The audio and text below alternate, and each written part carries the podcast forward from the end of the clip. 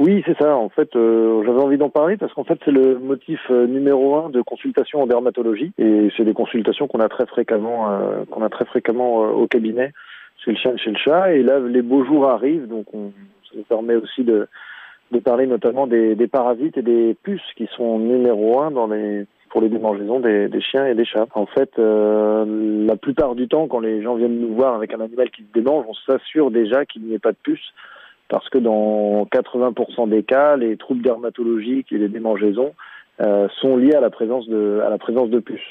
Et effectivement, dès que les beaux jours arrivent, il peut y avoir une recrudescence euh, du nombre de puces sur sur l'animal et donc euh, une aggravation, euh, en tout cas des consultations de ce motif-là plus, plus fréquentes. D'accord. Et euh, les puces, elles génèrent un risque pathologique particulier chez nos chiens et nos chats? Alors en fait, la plupart du temps, pour un chien et un chat, le fait d'avoir des puces, ça va entraîner des démangeaisons, mais ça peut en rester là. Par contre, il y a certains chiens ou certains chats qui sont allergiques aux piqûres de puces, et là, chez eux, ça peut déclencher des, des réactions allergiques qui vont aggraver les démangeaisons et qui peuvent fragiliser la peau et ça peut finir par faire des infections de peau. Alors chez le chien, c'est souvent euh, au niveau de euh, soit du cou ou de la de la base de la queue.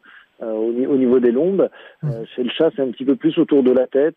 pareil au niveau du dos aussi, mais il peut y avoir des petites croûtes, il peut y avoir des zones qui suintent un petit peu. Après, il y a des atteintes plus ou moins graves, mais c'est ça, c'est surtout chez les chez les animaux allergiques. Alors là où il faut être vigilant, c'est qu'effectivement, euh, chez les animaux très sensibles, parfois il suffit d'une puce ou d'une piqûre pour déclencher une réaction allergique. Il n'y a pas forcément besoin qu'il y ait euh, plein de puces visibles qui courent, etc. sur sur l'animal. Donc c'est toujours à suspecter, c'est toujours à traiter à partir du moment où on a un animal qui se qui se démange. Quand on parle de traiter l'animal, euh, est-ce que vous avez euh, des conseils pour se prémunir des puces? Exactement. Alors nous, ce qu'on conseille toujours, c'est au moins de faire de la prévention.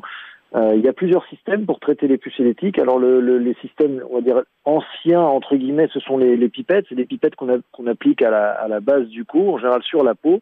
Alors certaines agissent euh, en se diffusant euh, sur le sébum, hein, donc à la surface du corps. Il y a aussi certaines pipettes qui ont une action qu'on dit systémique, c'est-à-dire que le produit est absorbé dans la circulation sanguine et diffuse dans le corps entier.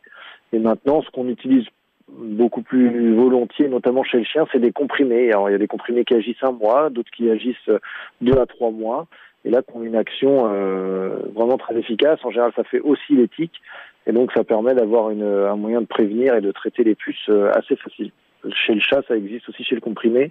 Ce qu'on n'existe plus, enfin, ce qu'on n'utilise plus du tout, ce qui existe quand même, c'est les shampoings anti-puces le problème, c'est que ça tue les puces qui sont sur l'animal, mais ça a aucune action dans le temps, ce qui signifie que le chien, le lendemain du shampoing, il peut rattraper les puces qui, euh, peuvent être euh, dans l'environnement ou même dans la maison quand il y a, eu euh, beaucoup de puces que le chien a rapporté. Donc ça, on n'utilise vraiment plus.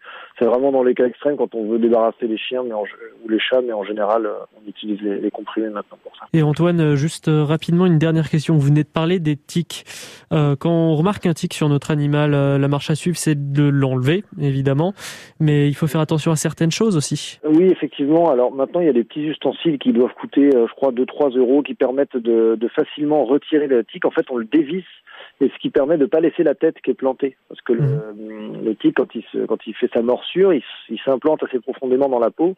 Et si on tire dessus avec une pince à épiler, etc., bah, il y a un risque qu'on laisse le rostre et la tête. Et ça, ça peut entraîner un petit bouton ou des démangeaisons euh, localement. C'est pas très grave, mais après, c'est très embêtant à retirer, c'est pas facile.